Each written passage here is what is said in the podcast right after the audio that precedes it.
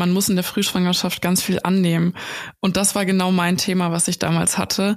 Ähm, zu dem Zeitpunkt kannte ich meine Hebamme noch nicht und ich war so hilflos und gelähmt und depressiv auch teilweise, dass ich echt den halben Tag auf dem Sofa lag und die Decke angestarrt habe und meine Gedanken gekreist sind. Und dann natürlich wälzt man sich durch alle möglichen Foren bei Google und guckt, was alles schiefgehen kann, hört auf jedes Zwicken, auf jedes Pieksen irgendwie im, im Körper. Und irgendwann hatte ich genug und habe halt tatsächlich einen Weg zur Selbsthilfe gefunden. Und das hat bei mir wirklich den Unterschied gemacht. Ja, das ist schön, wenn man das ähm, schafft, also für sich selbst auch.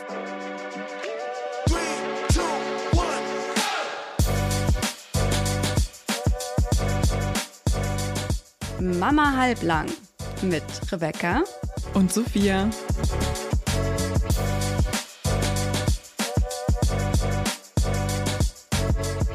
Moin und herzlich willkommen zu einer neuen Folge Mama halblang. Wir sind Rebecca und Sophia, zwei Journalistinnen, zwei Freundinnen und zwei junge Mamas.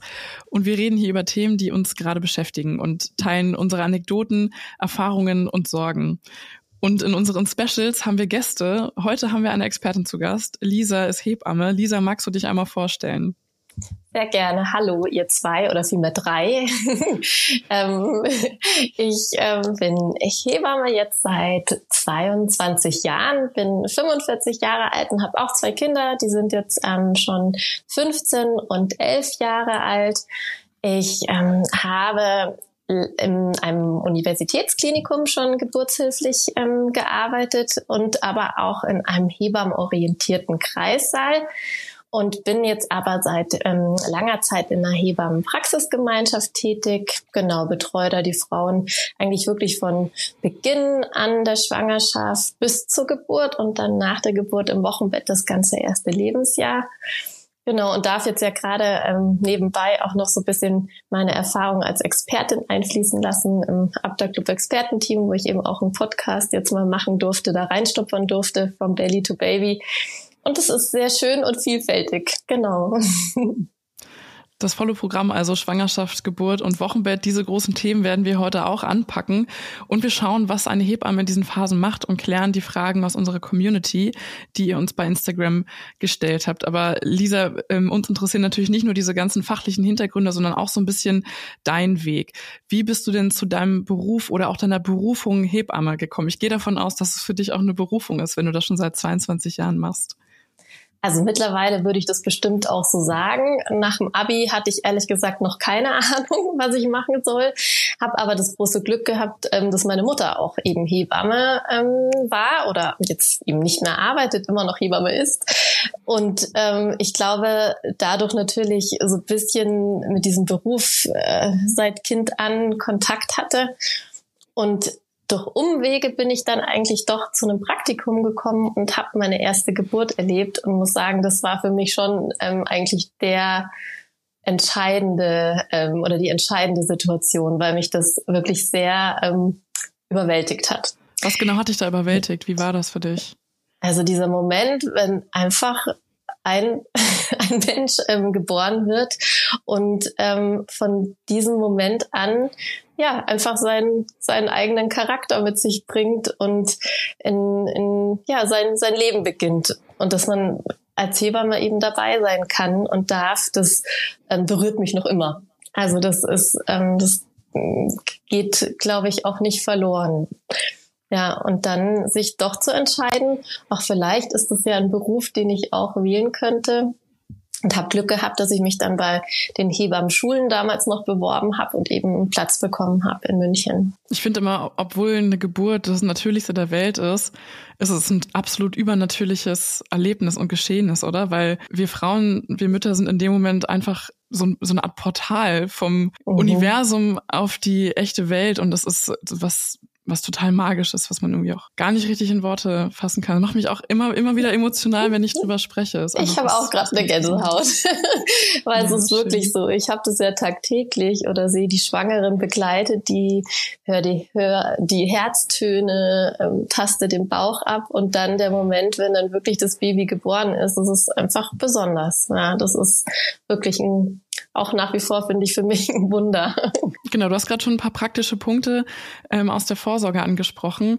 Lass uns mal ganz von vorne anfangen in der Schwangerschaft. Ein ganz praktischer Punkt. Wie findet man denn euch Hebammen? Wie findet man die richtige Hebamme? Hm, genau, gar nicht so einfach, weil es mittlerweile vor allem auch, ähm, egal ob Stadt oder Land, einfach immer weniger Hebammen gibt. Deswegen auch eben der Tipp, am besten so früh wie möglich ähm, mit Verdacht schwanger zu sein, sich auf die Suche begeben. Es gibt mittlerweile viele Portale, oftmals über die Hebammenlandesverbände. Ja, die haben oft so Suchmaschinen oder aber auch natürlich ähm, auch über die Krankenkassen oder man sucht direkt nach einer Hebamme ähm, oder Hebammenpraxis in seiner nächsten Umgebung. Also das würde ich immer sehr empfehlen, weil die meisten Hebammen doch in ihrem Umfeld dann eben auch tätig sind und Hausbesuche machen. Und man hat schon die Möglichkeit, ähm, Kontakt zu mehreren Hebammen aufzunehmen. Vielleicht da ganz interessant, wie Hebammen können so ein Erstgespräch leider nur einmalig abrechnen über die Krankenkasse. Also deswegen ist es immer fair, wenn man auch sagt, ich habe übrigens vorgestern vielleicht schon eine andere Hebamme getroffen, ähm, damit man das weiß, weil man dann auch eben das anders abrechnen kann vielleicht, aber das muss, genau, das ist immer, ist oft für uns Hebammen schwierig.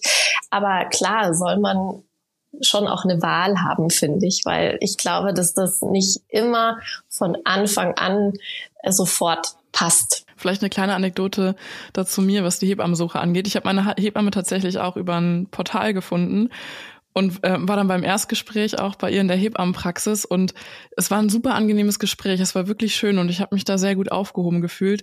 Und ich bin dann aber raus und ich war mir überhaupt nicht sicher, ob das die richtige Hebamme für mich ist, weil ich habe es mir irgendwie anders vorgestellt.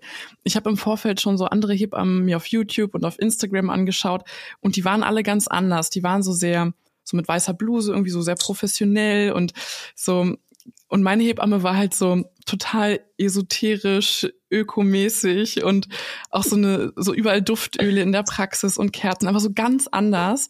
Und am Ende war aber das genau das, was ich gebraucht habe. Also wirklich dieses ähm, Back to Basics, Back to the Roots und ja, so viel, viel Natürliches, ähm, auch viel Gefühl, viel Herz drin. Und ja, ich habe ihr einfach unendlich viel zu verdanken. Rebecca hingegen hatte in der ersten Schwangerschaft keine Hebamme und ähm, mhm. das hat ihr ganz schön oft hintenrum in den Arsch gekniffen äh, weil sie ganz schön viel auch alleine war. Hast du einen Tipp an Frauen, die keinen Hebammen finden in der Schwangerschaft? Ja, also ich glaube, dass sich viele Städte oder Landkreise jetzt auch immer mehr ähm, organisieren, weil es einfach ein großes Problem ist, dass man eventuell zumindest für die ersten ein, zwei ähm, Lebenswochen ähm, doch eine Hebamme findet. Also es gibt eben sogenannte ähm, also in München eben Vereine von Hebammen, die sich da wirklich organisieren, um eine Hebammenhilfe zu gewährleisten.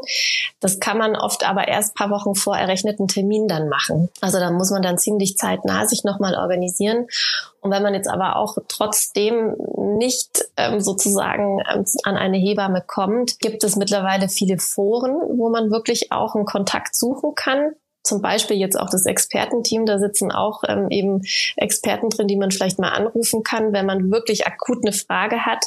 Ich kenne es meistens so, dass die Frauen ja erstmal dann nur den Kinderarzt als Ansprechpartner haben, ja, und das ist eigentlich auch oft von den Kinderärztinnen und Ärzten gar nicht so optimal, weil sie gar nicht den Raum und die Zeit für, für Fragen haben. Dann gibt es noch die Kinderkrankenschwestern, ja, die ja auch ähm, so, so erste Besuche machen, aber das ist vielleicht auch erst vier Wochen nach der Geburt der Fall. Also ich glaube, dass es schon wichtig ist, sich natürlich ein Netzwerk zu schaffen mit Freunden und Familie, wo man vielleicht auch eben schon mal eine andere Mama ähm, im Freundeskreis hat und ähm, genau, im besten Fall sich natürlich dann so Unterstützung sucht, weil es alleine oft, finde ich, echt schwierig ist. Also das ohne Netzwerk im Wochenbett ist man, glaube ich, sehr schnell einfach ähm, aufgeschmissen. Und bevor es mit dem nächsten Themenblock weitergeht, kommt jetzt hier ein bisschen Werbung. Wir haben gerade schon von Lisa gehört, wie man am besten eine Hebamme findet. Und wer uns hier schon seit einer Weile verfolgt, weiß, dass du, Rebecca, während deiner Schwangerschaft keine Hebamme hattest. Yep, und ich weiß auch noch, wie verloren ich mich oft gefühlt habe, weil ich einfach niemanden hatte, an den ich mich wenden konnte, wenn ich Ängste oder offene Fragen hatte, was ja echt nicht selten passiert ist in der Schwangerschaft. Das kann ich echt so gut verstehen. Ich habe natürlich versucht, als Freundin so gut es geht für dich da zu sein, aber ich wünschte, ich hätte dir schon damals den Abda Club und das Abda Care Expertenteam empfehlen können. Das ist ein ultra cooles und kostenloses Angebot von Abtamil. Achtung, das hat jetzt hier nichts mit Folgemilch zu tun, sondern da gibt es unter anderem einen Expertenservice für werdende Eltern mit Kinderärzten, Gynäkologen, Stillberaterinnen und Hebammen. Richtig, richtig gut. Ich habe mir ja in der ersten Schwangerschaft alles Mögliche zusammengegoogelt, was mich meistens nur noch mehr verunsichert hat. Ähm, und wenn ich gewusst hätte, dass ich da Hilfe von echten Experten bekomme, wäre mir wahrscheinlich die eine oder andere schlaflose Nacht einfach mal erspart geblieben. Auf jeden Fall, egal welche Fragen du hast, ob zu Schwangerschaft, Geburt oder generell Elternsein, du findest dazu allen Themen passende Tipps und Expertenwissen. Und das Beste ist, es gibt nicht nur einfach ein schnödes Kontaktformular, sondern du kannst einige der Expertinnen super bequem per WhatsApp kontaktieren. Die Ernährungswissenschaftlerin, Stillberaterin und Kinderkrankenschwestern aus der 1 zu 1 Expertenberatung helfen dir da gerne weiter. Das klingt echt mega praktisch, weil wenn ich mir vorstelle, dass ich gerade als Schwangere Panik schiebe oder ich als frisch gebackene Mama akut Probleme habe, will ich mich ja nicht erst durch zig Formulare klicken, bis ich Hilfe bekomme. Eben drum. Bei dem 1 zu 1 Beratungsservice vom Aptacare Expertenteam bist du dann richtig gut aufgehoben. Du klickst auf der Seite einfach auf den entsprechenden Link und wirst sofort zu WhatsApp weitergeleitet. Wir verlinken euch dann dazu alles auf jeden Fall noch in den Show Notes dieser Folge und ihr könnt aber auch gerne auf unserem Instagram-Kanal und auf dem Kanal von Apta Club vorbeischauen. Da findet ihr auch nochmal alle Infos dazu. Werbung Ende. Ja, das ist das Dorf, von dem alle immer sprechen. Es braucht mhm. ein Dorf, um ein Kind großzuziehen. Und ähm, auf dieses Dorf kommen wir eigentlich in jeder Folge zu sprechen, weil bei allen Problemen, die wir haben, äh, alle Schwierigkeiten oder Ängste, die wir irgendwie alleine bewältigen müssen, ähm, ja, fällt uns auf, dass es eigentlich noch zehn mehr helfende Hände bräuchte. Und auch gerade dieses Wissen, ne, dieses Hebammenwissen ist ja was ganz, ganz Wertvolles. Und du hast das ja von deiner Mutter ähm, weitergegeben bekommen. Und wenn man halt im Dorf, also das muss ja nicht halt literally das Dorf sein, wo man halt in der Nachbarschaft wohnt, aber einfach Menschen, die einem nahestehen, muss auch nicht die Familie sein, das können Freunde sein oder eben auch die eigene Hebamme, wo dann dieses Wissen, dieses Frauen, Mutter, Hebammenwissen weitergegeben wird ähm, über alle Themen. Ich weiß, dass ich in meiner Frühschwangerschaft ganz, ganz krass mit Ängsten zu kämpfen hatte, weil ich hatte ähm, bevor ich mit meinem Sohn schwanger war, einen frühen Abgang und eine Eileiterschwangerschaft und auch eine sehr traumatische Erfahrung damit. Ähm, mir wurde auch der Eileiter dann entnommen und ich hatte wirklich panische Angst in der Frühschwangerschaft, dass ich dieses Baby wieder verliere. Was wäre denn so dein Tipp, deine Herangehensweise? Wie kann man mit extrem starken Ängsten ums Baby in der Schwangerschaft umgehen? Hm. Also das ähm, kommt ja immer wieder in, ja, in unterschiedlichsten ähm, auch Gesprächen oft ans Licht. Also das ist ja nicht so, dass man beim ersten Treffen meistens darüber redet. Ja, das ist immer schon mal wichtig, wenn ich merke, dass das Thema angesprochen wird, weil auch das fällt manchen ähm, Schwangeren sehr schwer, das auch auszusprechen. Und ich frage eben manchmal direkt danach. Ja, also ich ähm, merke natürlich das oft auch ähm, den, den Frauen an, ja, wenn sie unbeschwert mit einer Schwangerschaft umgehen, aber eben wenn dann Zögern ist oder auch sehr viele Fragen kommen, ist es, glaube ich, erstmal wichtig, eben alle Fragen möglichst zu beantworten. Also dass man nicht Fragen übergeht oder sagt, ja, ja, das ist normal, sondern sich eben wirklich dann auch ganz speziell um diese Fragen ähm, zu bemühen und sie zu beantworten. Ja, diese, diese Ängste wirklich auch einfach wahrzunehmen, weil man eben gerade in der Frühschwangerschaft Schwangerschaft ja ganz viel einfach annehmen muss. Ja, also man, ja. Man muss es einfach zulassen und auch eben, wenn einem dann Ängste dazwischen kommen und einem dieses Selbstvertrauen oder diese Zuversicht eben nicht geben, dann glaube ich, ist es, ist es gut, wenn man wenigstens darüber sprechen kann und es aussprechen kann, um da irgendwie aufgefangen zu werden, auch eben vom Partner oder ähm, von der Familie. Und also bei mir ist es schon so, ich bin ja auch Yogalehrerin. Ich, ich merke manchmal, dass dann wirklich auch, dass ich sage, komm, wir können ja mal ausprobieren, irgendwie eine gute Entspannungsposition für dich zu finden oder mal eine Atemübung zu machen, dass man wirklich auch merkt, direkt in dem Moment eben vielleicht ähm, den Körper zumindest dann auch ein bisschen mehr zu entspannen. Aber wenn ich auch merke, dass es Themen sind, die wirklich sehr tief gehen, empfehle ich auch immer, auch nochmal eine andere Fachkraft aufzusuchen. Ja, also weil ich wirklich da auch merke, dass man interdisziplinär sich viel mehr oft auch helfen kann. Ja, also dass es wirklich auch manchmal gut ist, vielleicht noch zusätzlich mal jemanden aufzusuchen, der einem wirklich auch im Umgang mit den Ängsten dann auch helfen kann, weil das ja oft auch begleitet, auch durch die Schwangerschaft begleitet und dann auch vielleicht in die Geburt mit reingehen kann. Ich fand das ähm, bei meiner Hebamme in der zweiten Schwangerschaft, in der ersten hatte ich ja keine, wie Sophia schon ähm, erzählt hat. Aber ähm, in der zweiten war es bei mir so, ich hatte zwar weniger Ängste, aber trotzdem gab es immer mal so punktuell Punkte, keine Ahnung, ich hatte eine kleine Blutung oder so, wo ich dann konkret einen Fall vorliegen hatte, warum ich dann verschiedene Ängste entwickle. Und ich fand das immer super, dass egal, was ich meiner Hebamme erzählt habe, dass sie mir auch offen und ehrlich gesagt hat, wann wir ihren Kompetenzbereich verlassen. Weil ich habe dann auch sofort irgendwie wirklich das Gefühl gehabt, dass es so eine besondere Form von Professionalität zugeben zu können, wann sie nicht mehr die richtige mhm. Ansprechpartnerin ist und sie halt sagt, ey, wenn da eine Blutung ist, dann gehst du zur Frauenärztin. Ich kann dir jetzt eine Einschätzung geben, aber am Ende kann dir der Frauenarzt sagen oder deine Frauenärztin, ähm, wie es deinem Baby geht, ob da alles in Ordnung ist, was jetzt die konkrete körperliche Ursache dafür war. Und das fand ich auch immer ganz toll, dass ähm, ich weiß, sie erzählt mir jetzt irgendwie kein Bullshit, sondern sagt auch, also spielt mit offenen Karten und sagt mir, hier, hier verlassen wir jetzt meinen Kompetenzbereich. Ja. Also ich finde, du hast da gerade eben auch ganz schöne Worte gefunden. Dieses, äh, man muss in der Frühschwangerschaft ganz viel annehmen. Und das war genau mein Thema, was ich damals hatte.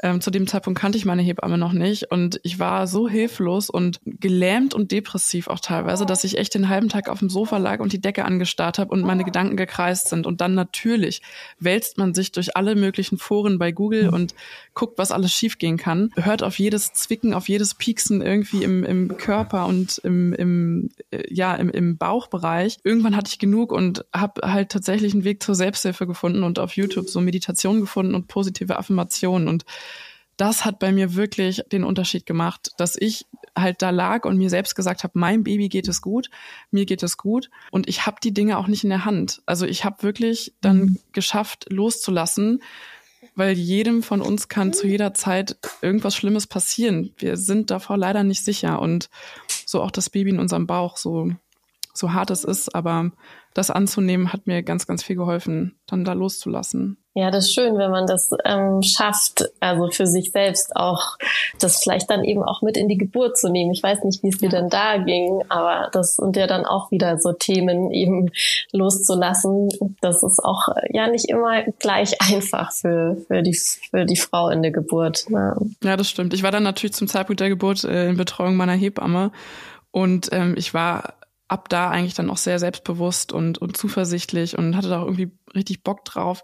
Und ich hatte auch ein großes, großes Vertrauen einfach in Hebammen an sich, also in die, in, in das ganze Berufsfeld. Ich dachte einfach, ey, die haben einfach Ahnung, die wissen ganz genau, ähm, was sie da tun und, und wann sie sich auch Hilfe von Ärztinnen äh, holen müssen. Ähm, und ja, mit dem Vertrauen konnte ich da gut reingehen. Schön. Dann kommen wir vielleicht nochmal zu einem etwas praktischeren Punkt. Ähm, wir haben schon über Vorsorgeuntersuchungen gesprochen. Was genau ist denn eine Vorsorgeuntersuchung in der Schwangerschaft und was genau machst du da? Was schaust du da? Also eine Vorsorgeuntersuchung sind eigentlich genau vorgeschrieben. Die findet man ja auch im Mutterpass und die können entweder von einem Arzt oder eben einer Hebamme durchgeführt werden. Und die umfassen tatsächlich immer eben sehr vorgeschriebene Parameter. Also man schaut immer nach den Vitalwerten. Also das ist ganz einfach eben der Blutdruck der Frau. Man ähm, untersucht jedes Mal den Urin, ähm, ob dort eben Auffälligkeiten zu finden sind. Und dann wendet man sich ähm, natürlich auch dem Wohlbefinden der Frau zu. Also man fragt, wie geht's ihr? Gibt es irgendwelche Veränderungen in der Schwangerschaft, die im Mutterpass dann zum Beispiel eigentlich immer abgefragt werden? Wassereinlagerungen, ja, oder eben ähm, Krampfadern. Und dann eigentlich der schöne und ausführliche Teil ist dann, dass man sich eben mit den Händen ähm, dem Bauch nähern darf und somit Kontakt mit dem Kind aufnimmt. Also es wird die Lage des Kindes bestimmt, was man sehr gut eben mit den Leopold-Handgriffen von außen machen kann ähm, den Größenwachstum oder eben die Aufrichtung der Gebärmutter, die dann je nach Schwangerschaftswoche sich ja verändert und eben aber oftmals auch ähm, eben vielleicht die Fruchtwassermenge mit beurteilen kann. Und dann ähm, werden die Herztöne gehört. Wir machen das sehr gerne mit einem Hörrohr, weil man dann direkt am Kind dran ist und ähm, ja auch durch schon eben, wenn man weiß, wo das Kind liegt, eigentlich auch immer sehr gut die Herztöne dann findet. Genau, und dann hat man ja oft auch gleich noch die Rückmeldung vom Kind, wenn eine Kindsbewegung kommt, entweder weil man es unter den Händen spürt oder weil es ordentlich rumpelt, wenn man gerade Herztöne hört. Genau, und nicht immer ist eine vaginale Untersuchung vorgesehen. Ähm, wir machen das eigentlich auch immer in Rücksprache mit der Schwangeren. Also wenn sie eigentlich keine Beschwerden vorliegen hat oder jetzt auch keine Frühgeburtsbestrebungen irgendwie sich eben ankündigen, dann muss man meines Erachtens nicht vaginal untersuchen. Wir lassen die Frauen dann den pH-Wert der Scheide selbst ähm, testen mit so einem Teststäbchen. Und genau, und ansonsten, wenn untersucht wird, schaut man eben ähm, die Beschaffenheit der Portio, also dieses Cervix-Bereichs, ob der eben sich ähm, äh, immer noch schön nach hinten gerichtet und lang genug für die Schwangerschaftswoche befindet oder eben auch, ob der Muttermund eröffnet ist. Genau. Das sind eigentlich so diese Parameter, die in der Vorsorge abgefragt werden. Manchmal noch der Eisenwert oder vielleicht irgendwelche eben Blutuntersuchungen die ähm, in der Frühschwangerschaft ja oft sehr zahlreich sind, wenn einfach diese bestimmten Sachen abgefragt werden, wie Blutgruppe, ähm, Antikörper von Röteln zum Beispiel, ähm, Antikörpersuchtests und so weiter. Aber eigentlich im Verlauf der Schwangerschaft ist eigentlich dann nur dieser Eisenwert im Verlauf auch ähm, eben zu kontrollieren. Ich finde es total schön, was Hebammen mit zwei Händen und ganz wenigen Hilfsmitteln, auch nicht digitalen Hilfsmitteln alles, alles untersuchen können, wie viel sie erfahren über die Frau und über das Baby. Ich habe zu meiner Hebamme auch immer gesagt, ja, ähm, mein Kind kennt dich ja auch schon, wenn es dann irgendwann auf der Welt ist und du im mhm. Wochenbett kommst, äh, ins Wochenbett kommt, ähm, kennt ja auch schon deine Stimme und, und deine Bewegungen. Woran merkst du denn, wenn etwas mal nicht stimmt? Also wenn man das Gefühl hat, dass man jetzt zum Beispiel ähm, nicht gut Kontakt mit dem Kind aufnehmen kann, ja, oder ich selbst auch merke, dass ich jetzt einfach nicht eindeutig sagen kann, wie liegt das Kind, ja, wenn es relevant jetzt wäre mit ein paar Wochen vor der Geburt, eben ob das Köpfchen unten ist ähm, Richtung Becken gerichtet oder ob es vielleicht eben doch noch mit dem Popo nach unten sitzt, dann sage ich das der Frau auch immer. Also ich sage dann, jetzt bin ich mir gerade nicht so sicher, ähm, und schweige dann nicht, sondern ich habe gelernt, dass es meistens sehr gut ist, wenn ich das dann auch ausspreche oder wenn ich auch sage, jetzt glaube ich, ähm, bin ich mir gerade nicht sicher, hattest du vielleicht eine Vorderwandplazenta, weil ich kann gerade die Herztöne nicht so gut sofort finden. Ja, dann dann habe ich ähm, einfach immer eine Möglichkeit in meinem Tun auch ähm, mich zu erklären, wenn ich eben mir mal nicht so sicher bin. Ähm, das ist für mich ähm, glaube ich, auch immer eine gute Möglichkeit, mit mir nochmal Rücksprache zu halten, sozusagen. Und das Gute ist, dass wir in der Hebammen-Praxisgemeinschaft sind. Also wenn ich jetzt wirklich ähm, mal keine Herztöne sofort finden würde oder mir einfach eine Rücksicherung holen wollte, dann würde ich immer erstmal eine Kollegin dazu holen, weil das oft ganz gut helfen kann, weil man ähm, genau dann einfach nochmal ein anderes Ohr und ein anderes Auge dabei hat.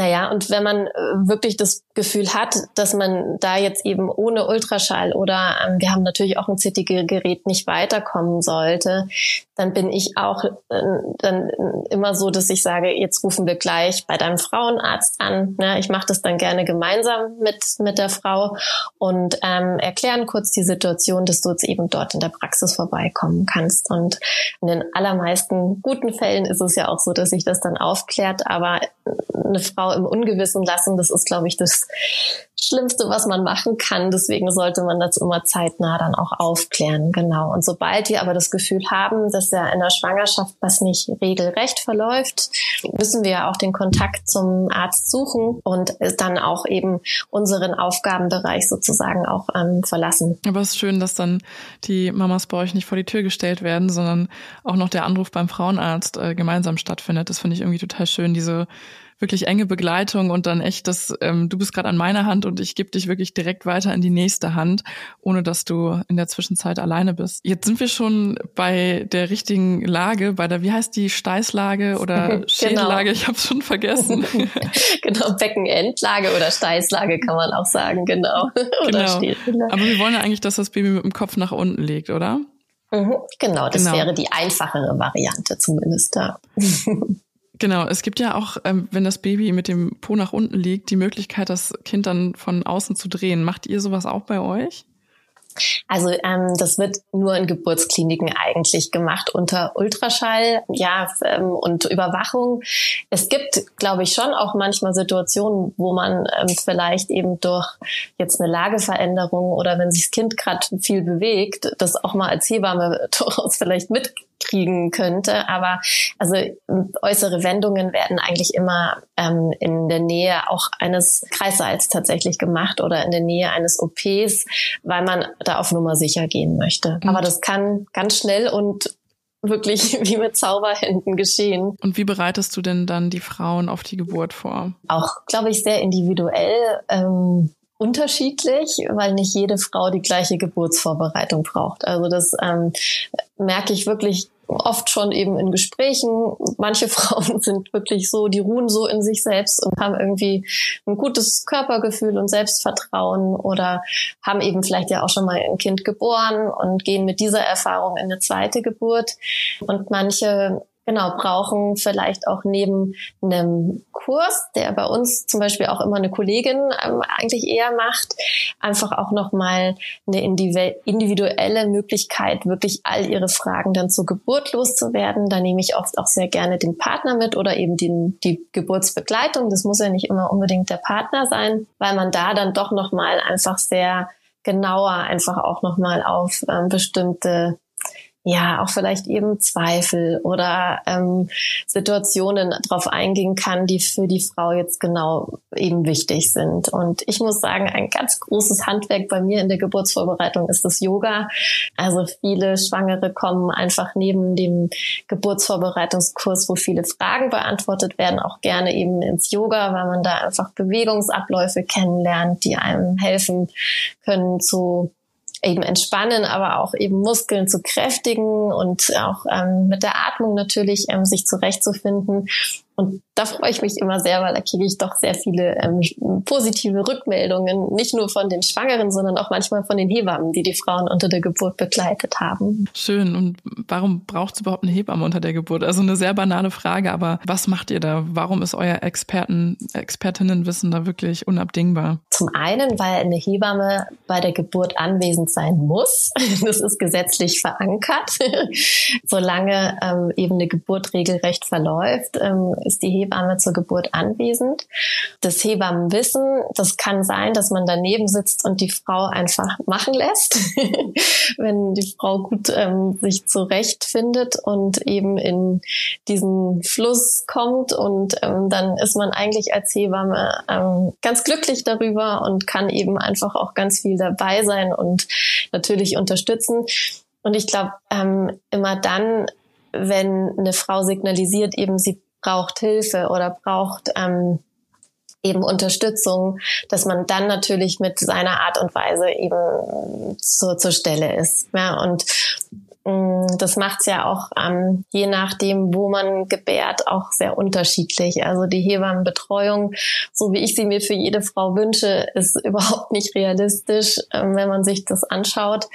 Aber ähm, genau, so eine Wunschvorstellung wäre für mich schon, dass eine Geburt natürlich ähm, mit einer Hebamme begleitet wird und die die Frau schon in der Schwangerschaft kennengelernt hat, so dass ein Vertrauensverhältnis da ist und sie dann eben auch bisschen lesen kann oder eben auch ähm, genau auch weiß, was der Frau jetzt vielleicht auch gut tut. Das ist eine sehr schöne Vorstellung, wie eine Hebamme eben eine Frau durch eine Geburt begleiten könnte. Ja, das sind dann die Beleghebammen, der absolute Luxus.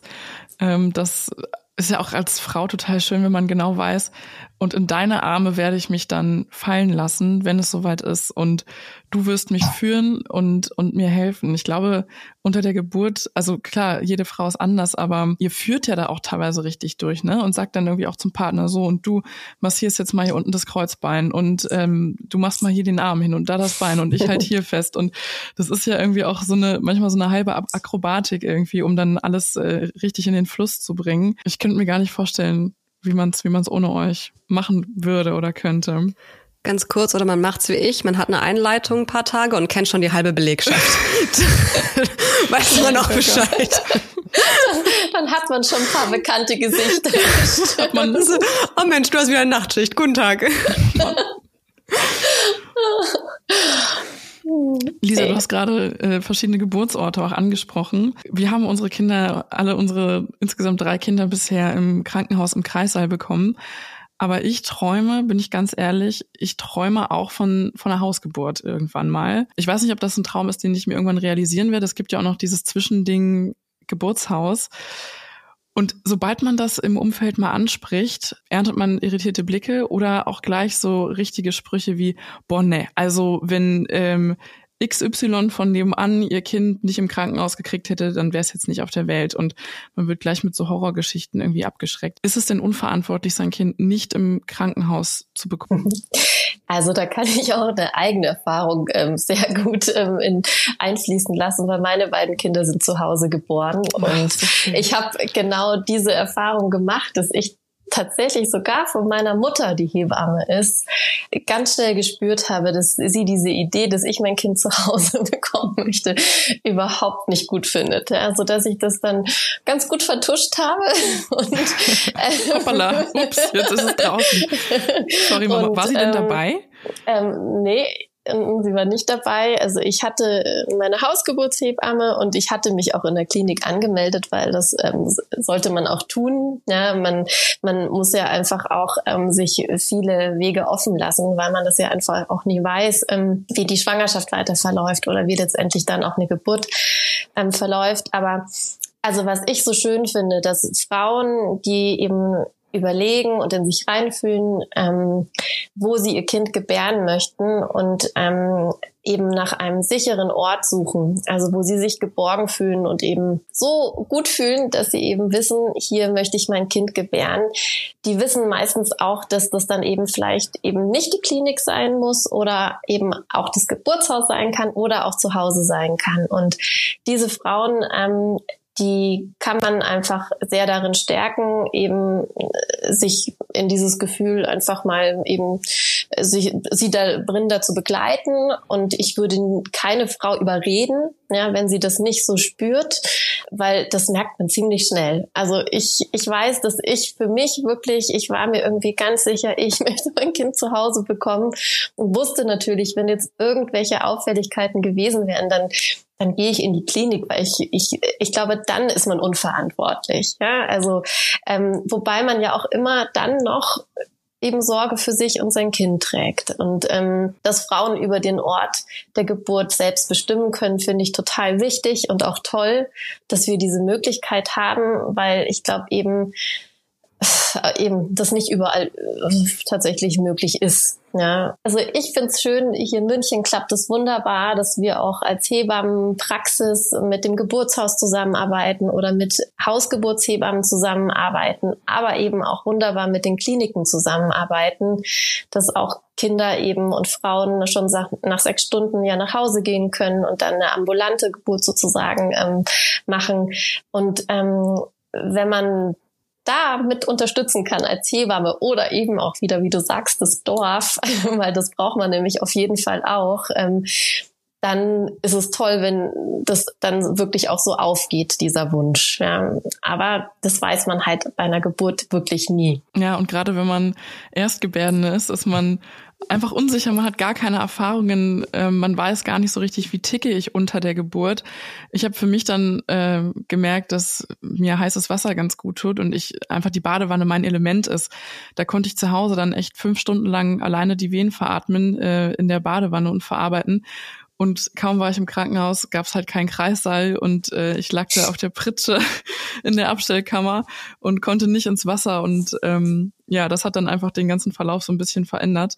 Aber das weiß man natürlich nicht vorher, ne, was das eigene mhm. Element sein wird und womit man sich eben sicher fühlen wird. Ich hatte dann aber eine ambulante Geburt und das haben wir auch schon im Voraus so geplant und damit habe ich mich wunderbar wohl und sicher gefühlt, hab, bin hier im Podcast auch große Advokatin dafür, immer mit dem Disclaimer, dass man das nur machen sollte, mhm. wenn man sich sicher fühlt. Und für manche ist eben die Sicherheit zu wissen, ich bin hier im Krankenhaus und werde hier bestens versorgt. Jetzt hast du schon angesprochen, äh, Thema Sicherheit unter der Geburt. Was ist denn so ein schönes Setting für eine Geburt, in der sich ähm, eine Frau sicher und wohl fühlen kann? Ja, ich beschreibe es immer so ein bisschen wie so eine kleine Höhle. Weil meistens ähm, ist es interessant, ja, dass Frauen, wenn sie zum Beispiel auch in der Geburtsklinik die Kreissäle sich anschauen dürfen, dann wird meistens der größte und schönste Kreissaal gezeigt mit dem modernsten Bett und ähm, allen ähm, Sachen, die da eben so rumstehen. Und ich habe die Erfahrung gemacht, egal ob jetzt ein Kind zu Hause geboren wird oder auch in der Klinik, ganz oft ist es der kleinste Raum oder das doch das Bad oder ähm, auch eben in der Wohnung irgendwo ein gemütlicher Rückzugsort, ähm, wo die Frauen ihre Kinder kriegen. Also ähm, und das kann man, glaube ich, eben egal wo, versuchen der Frau ähm, zu ermöglichen. Und ganz oft, finde ich, ist es eben schon eine Veränderung, wenn kein hell erleuchtetes Zimmer ist, ist sondern eher abgedunkelt oder eine schöne Lichtquelle dabei ist. Ähm, am allerwichtigsten ist es aber, dass die Frau sich in ihrer Umgebung eben so fühlt, dass sie loslassen kann. Also ich sage das oft im Yoga auch, es ist halt eigentlich eine Situation, als ob man auf Toilette geht und ähm, mit vielen Zuschauern drumherum. Das will man nicht in einem hell erleuchteten Raum oben auf dem Podest, wo jederzeit die Tür aufgehen kann, sondern eben wahrscheinlich eher irgendwo in der Ecke, wo man vielleicht nicht so genau auch so präsent ist. Also das ist meine Erfahrung. Aber ich glaube, dass auch da jede Frau ähm, ihren Teil dazu beitragen kann, eben mit, mit, mit einem eigenen Geruch, sei es eben die Kuscheldecke von zu Hause, ähm, in die man sich gerne einkuschelt oder ähm, vielleicht eine Musik oder eben einfach eine sehr vertraute Person, die einem diese Nähe und, und Geborgenheit geben kann, dabei hat. So kann man sich einen ganz guten Rahmen schaffen. Man muss sich nur mal anschauen, wie andere Säugetiere ihre Kinder bekommen oder ihren Nachwuchs bekommen. Ich glaube, so eine, die Katze ist ja auch mal so ein typisches Beispiel ja. aus allen möglichen Geburtsvorbereitungskursen. Die ziehen sich, die, die latschen halt los und suchen sich ihre Ecke und bauen sich auch oh. wirklich so ein kleines Nest. Und das ist nicht unter der äh, Laterne an der Autobahn, sondern das ist ähm, auch ja eine kleine Höhle. Wenn ich mir so vorstelle, wie ich irgendwie eine, eine zweite Geburt erfahren wollen würde, dann wäre das auch wirklich so mit rotem Licht irgendwie, die schöne Salzlampe und ein Duftöldiffuser und so weiter und so fort. Ja, weil ich jetzt auch durch die Erfahrung der ersten Geburt gemerkt habe, also meine erste Geburt war, war prima, aber es, ähm, ich wünsche mir einfach fürs nächste Mal würde ich mir ein paar Sachen anders wünschen und eben die rote Salzlampendufthöhle. ist denn jede Geburt, die du begleitest und die du gesehen hast, wenn dann das Baby rauskommt, also dieser magische Moment, ähm, der ja auch vielleicht für euch Fachpersonal, das seid ihr, vielleicht auch mal ein bisschen stressiger ist, ähm, weil ihr wirklich auf gewisse Dinge achten müsst oder es irgendwie kritisch ist oder auch mal ein bisschen weniger stressig. Aber ist das denn immer wieder aufs Neue so ein Adrenalin-Flash oder gewöhnt man sich da einfach dran? Weil ich bin Hebamme und ich begleite halt Geburten. Und gibt's auch irgendwie Geburten, die dich besonders emotional ergreifen? Also es ist schon so, dass es jedes Mal ein besonderer Moment ist und man natürlich auch immer mitfühlt, äh, je nachdem, wie eben auch ähm, die, die Eltern ähm, reagieren, ja. Und du hast es aber auch angesprochen, leider überdeckt dieses tolle Gefühl auch eben manche Stresssituationen bedingen einfach auch anderes Handeln und Denken. Das ist wirklich so. Deswegen konnte ich die Geburten auch viel mehr genießen, die ich jetzt zum Beispiel in diesem hebammenorientierten Kreissaal begleiten durfte. Ja, weil ich eben nicht mich noch um drei andere Frauen auch im Kopf kümmern musste. Selbst wenn ich jetzt gerade hier bei der Geburt war, hat man oft trotzdem den Gedanken, oh, und ich muss noch, und das ist wirklich so, je mehr man mit der Frau auch wirklich ähm, sein kann, dieser Moment, wenn ein Kind geboren ist, auch eben als was Besonderes ansehen kann. Und ähm, ja, ich ziehe den Hut vor all den Hebammen, die das tagtäglich jede Schicht ähm, machen und immer noch mit Enthusiasmus und mit Empathie machen.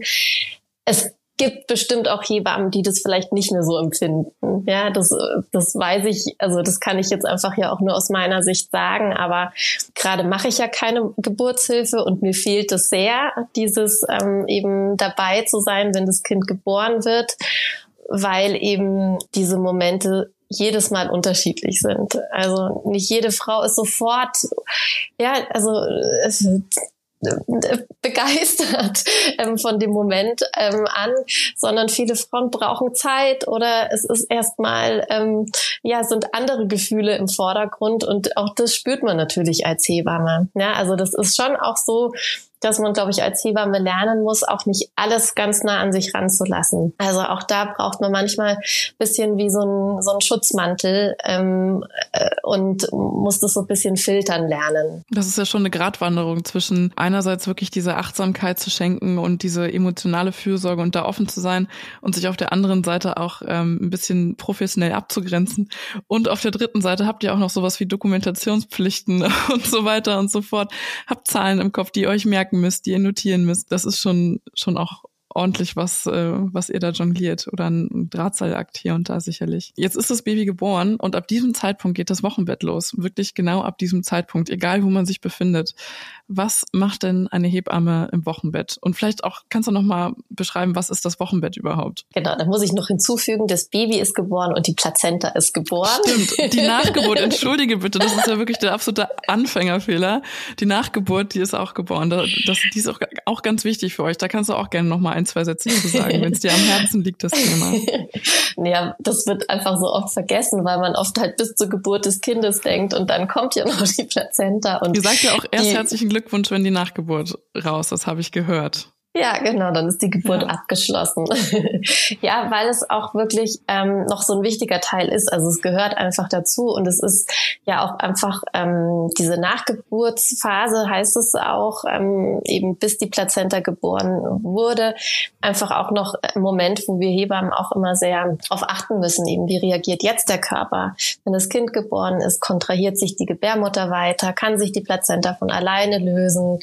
Ähm, ja, wie stark ist die Blutung? Und dann eben wirklich mit dem Gewissen, die Plazenta ist vollständig geboren, der Uterus zieht sich zusammen, die Blutung ist gestillt. Ähm, genau, kann man eben auch als Hebamme dann ähm, der Frau und ähm, eben sozusagen gratulieren und in dem guten Gefühl ähm, sie auch ins Wochenbett sozusagen über, überlassen. Und das Wochenbett, ja, ist eine Zeit, wo der Körper sich wirklich sehr viel ausruhen muss, wo er sich regenerieren muss, wo man sich jeden Tag neu auf ein neues Hormoncocktail einstellen muss und wo viele Veränderungen im Körper stattfinden, aber eben auch ähm, in der ähm, ja, Rolle als Mama eines oder dann auch zweier Kinder. Ja.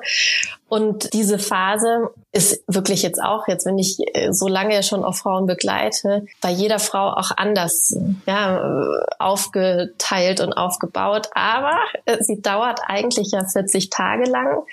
Äh, dieses Wochenbett ist im frühen Wochenbett, das sind so die ersten Tage nach der Geburt, wo im Vordergrund einfach wirklich ja oft noch die Erschöpfung nach der Geburt ist oder wenn Geburtsverletzungen waren, diese erste Wundheilung und natürlich auch dieses auf der anderen Seite aufgeregte, ähm, verliebte Mama-Dasein, wenn man sein Kind nicht aus dem Auge lassen möchte und kann, ähm, die Anfänge, wie kann ich mein Kind stillen oder füttern?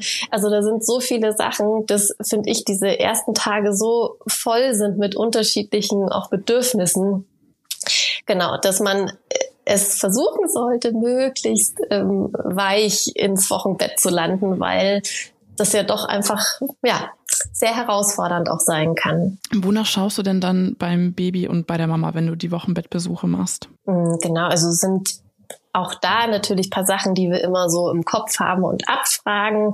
Bei der Mutter ist es so, dass wir die Rückbildung der Gebärmutter ähm, sozusagen beurteilen und auch ertasten, genauso wie eben auch die Dauer oder die Menge des Wochenflusses, damit wir auch da Rückschlüsse führen können, ob die Plazentawunde in der Gebärmutter sich eben gut ähm, zurückbildet oder eben heilt, genauso wie wir Geburtsverletzungen beurteilen oder eben auch mal ähm, vielleicht äh, unterstützend therapieren können, dass die Wundheilung einfach ähm, besser stattfinden kann. Dann ist großes Thema sicherlich auch in den ersten Tagen und Wochen ähm, das Thema Stillen. Also wie geht's der Brust? Wie schauen die Brustwarzen aus? Ähm, wie ist die Milchmenge, wie, wie, wie sind die Stillmahlzeiten, wie geht's der Frau damit, wie kommt sie damit zurecht, wenn nochmal ein Milcheinschuss kommt, ähm, genau, ein erster Milchstau, solche Sachen. Und natürlich aber auch, wie geht's dir als Mama, wie geht's dir jetzt als Frau, ähm, wie ist dein körperliches Wohlbefinden, also das sind schon einfach ähm, in den ersten Tagen nach der Geburt meistens ähm, diese ausführlicheren Fragen. Und beim Kind geht es natürlich auch immer darum, dass man sich das einfach anschaut. Ähm, wie wirkt das Kind auf einen? In den ersten Tagen nach der Geburt ist auch eben die, das Thema Gelbsucht ähm, oft bei den Hausbesuchen wichtig zu beurteilen. Ist das Kind wach? Wenn es wach ist und trinken möchte, kann es trinken.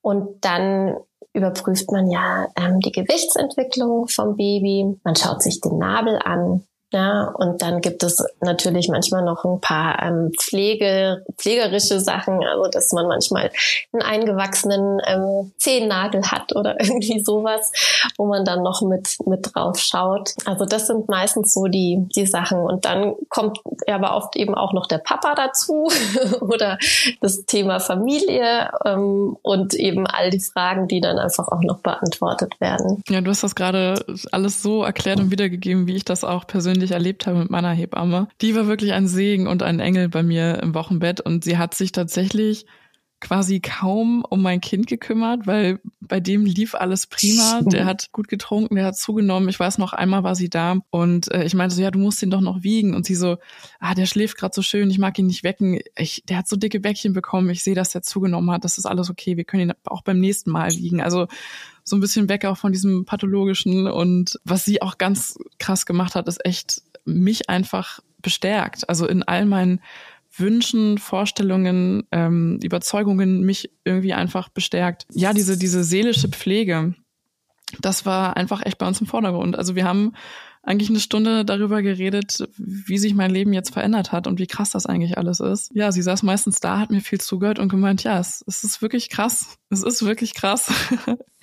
und ähm, das hat mir unendlich viel gegeben. Und ich weiß, dass Rebecca das nicht hatte. Sie hatte im ersten Wochenbett keine Hebamme und war teilweise richtig, richtig lost. Das ist echt ähm, ein großer, großer Unterschied, ob man da einfach diese, diese Begleitung hat durch eine ganz mhm. feinfühlige Person mit Fachwissen und mit zwei, zwei wunderbaren Händen, die beim Milchstau helfen, die eine Rückbildungsmassage geben können. Ähm, ich habe eine Fußmassage bekommen beim Milchstau, also habe mich sehr geliebt und gewertschätzt gefühlt als, als Wöchnerin. Jetzt haben wir schon über Stillen gesprochen und unsere Podcast-Hörerinnen, die kennen Rebecca's erste und auch zweite Stillgeschichte ganz genau. Die erste war ein Fail, das darf ich hier auch so sagen im Podcast. Ähm, Rebecca wollte ihre erste Tochter unbedingt stillen und es hat einfach nicht funktioniert. Sie war die ersten Tage nach der Geburt im Krankenhaus und wurde da ziemlich verunsichert. Es waren halt ähm, unterschiedliche Hebammen da. Die eine meinte, nee, ist okay, immer wecken und stillen. Und die andere meinte, oh, wir müssen jetzt aber unbedingt zufüttern, ähm, sonst nimmt das Kind zu viel ab. Und dann hat noch eine Reinigungskraft irgendwie einen Kommentar abgelassen und meinte, nicht nur die Flasche geben, auch die Brust. Und sie hat nicht die Hilfe bekommen und die Führung und halt die eine Person, die mit ihren richtigen Plan ausheckt und den dann auch gemeinsam ähm, versucht durchzuführen. Sie hatte nicht die Hilfe, die sie gebraucht hat und auch einfach keine Kraft und Überforderung, sich Hilfe zu suchen. Aber was sind denn vielleicht mal so aufgezählt Gründe, warum das Stillen nicht klappen kann, warum ähm, es physisch nicht klappt? oder auch psychisch nicht klappt und was kann man dann machen und wo sind dann auch deine Kompetenzen geschöpft? Also ich glaube eben wirklich am Anfang braucht man immer Geduld und auch Zeit. Also das ist wirklich ganz oft das, weil man sehen kann, dass sich immer erst entwickelt. Und wenn man eben Hilfestellungen von Anfang an bekommt, ist es immer einfacher, in dieser Entwicklung weiter zu begleiten. Wenn Frauen das eben wirklich alleine machen müssen, bleibt ganz viel eben auch immer an den Frauen so hängen. Also jede Entscheidung oder jedes ähm, oder Scheitern oder jedes ähm, ja wird immer mit mit sich selbst ausgemacht. Und ich glaube, das ist wirklich eben oft auch der Grund, warum das dann manchmal auch nicht klappen kann, weil man eben wirklich keine Hilfestellung bekommt. Ja? Also, also ich habe wirklich das Gefühl, dass man ja viel mehr Hilfestellung manchmal benötigen würde. Also, und das können auch wir Hebammen manchmal gar nicht leisten. Ja? Und da bin ich sehr froh, dass es eben auch manchmal Stillberaterinnen dann gibt, die zur Stelle sein können oder dass man eben auch da, muss ich wirklich sagen, ähm, eben so ein Service wie von Abda Club mit einer Stillberaterin zu telefonieren. Ja, das kann einfach schon helfen. Da ist jemand, der kennt sich einfach aus, dieses Thema und hört einem zu und kann einem einfach eine Erfahrung mitgeben. Auch eben, wo man dann vielleicht auch hört, okay, wenn eben die Milch nicht kommen möchte in, in ausreichender Menge, dass das Kind satt wird oder eben die Brust anatomisch ähm, einfach von der Brustwarze her ähm, wirklich Schwierigkeiten hat, dass das Kind die Brustwarze greifen kann, dass das Kind vielleicht ähm, wirklich eine Schwierigkeiten hat, den Mund weit aufzumachen und den Kiefer zu bewegen. Oder es hat ein Zungenbändchen und kann die Zunge nicht richtig bewegen. Also es gibt wirklich schon oftmals Faktoren, wo man einfach sieht, ähm, mit, mit diesen Faktoren fällt es ähm, Mama und Kind einfach schwerer, dass das Stillen funktionieren kann und kann diesen, diese Faktoren vielleicht eben aus dem Weg schaffen. Ja, dann hat man schon wieder eine Möglichkeit, in der Entwicklung weiterzukommen. Aber es gibt selten, aber auch immer wieder Situationen, wo man einfach das Gefühl hat, es ist auch von der Frau aus vielleicht auch gar nicht wirklich die Bereitschaft da oder der Wunsch da zu stillen. Ja, und ich glaube, dass es da bei uns in der Gesellschaft ganz schwierig ist, das nämlich auch auszusprechen, wenn man eigentlich für sich ähm, spürt, ich möchte nicht stillen, dass viele Frauen da ganz schnell ein schlechtes Gewissen haben. Und ich als Hebamme bin natürlich immer ähm, in meiner Aufklärung so, dass ich sagen, stillen ist das Beste für dein Kind. Wenn es für dich und dein Kind sich richtig anfühlt, dann ähm, unterstütze ich dich da und bin auch gerne ähm, auf diesem wirklich oft ja langwierigen Weg deine Hilfestellung. Und es geht mal hoch, mal runter und es ist auch mehr ein Hindernislauf. Ähm, ähm, dann mache ich das total gerne und bin für dich da. Aber es ist auch total okay, wenn man als Frau für sich sagen möchte, ich kann oder möchte nicht stillen und sie nämlich dann auch auf dem Weg begleiten. Ja, und das ist auch für uns Hebammen eine ganz wichtige Aufgabe.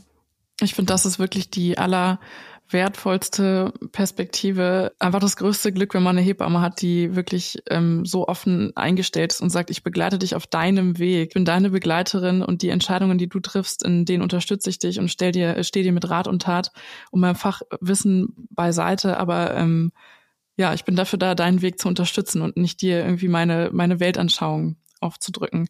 Das ist wirklich ein, ein großes Geschenk. Jetzt habe ich noch zwei so ein bisschen praktische Fragen zum Schluss, was das Wochenbett angeht. Was ist denn besser? Helfende Hände oder Ruhe zu Hause? die ist extra schwierig, die Frage. Eigentlich kann man sie nicht beantworten. Aber ich will sie also, trotzdem in die Runde werfen. Also ich glaube, eigentlich ist es vor allem diese Ruhe, also dass man sich zurückziehen kann und wirklich merkt, ich ähm, muss mich um nichts anderes kümmern, als meinen Körper in die Ruhe zu führen, ähm, Schlaf zu kriegen, wenn mein Kind schläft. Und ähm, meine Bedürfnisse als ähm, eben Wöchnerin ähm, möglichst ohne eigenen Aufwand ähm, ähm, befriedigen zu können. Also das heißt, zu essen, mal zu duschen, mal in den Arm genommen zu werden, kuscheln zu können. Und da, da braucht man helfende Hände. Deswegen.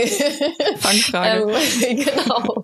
Also es bedingt sich eigentlich beides so ein bisschen, weil man kriegt auch keine Ruhe, wenn man eben eigentlich sich um die anderen Sachen irgendwie kümmern muss. Aber ich, also ich glaube, dass es ganz wichtig ist, sich im Vorfeld eben ähm, darüber Gedanken zu machen, wer, was sind denn wirklich helfende Hände, nämlich ähm, diejenigen, die sehen, was zu helfen ist und ähm, die eben den Müll mit rausnehmen, wenn sie gehen oder ähm, die noch was kochen für den nächsten Tag.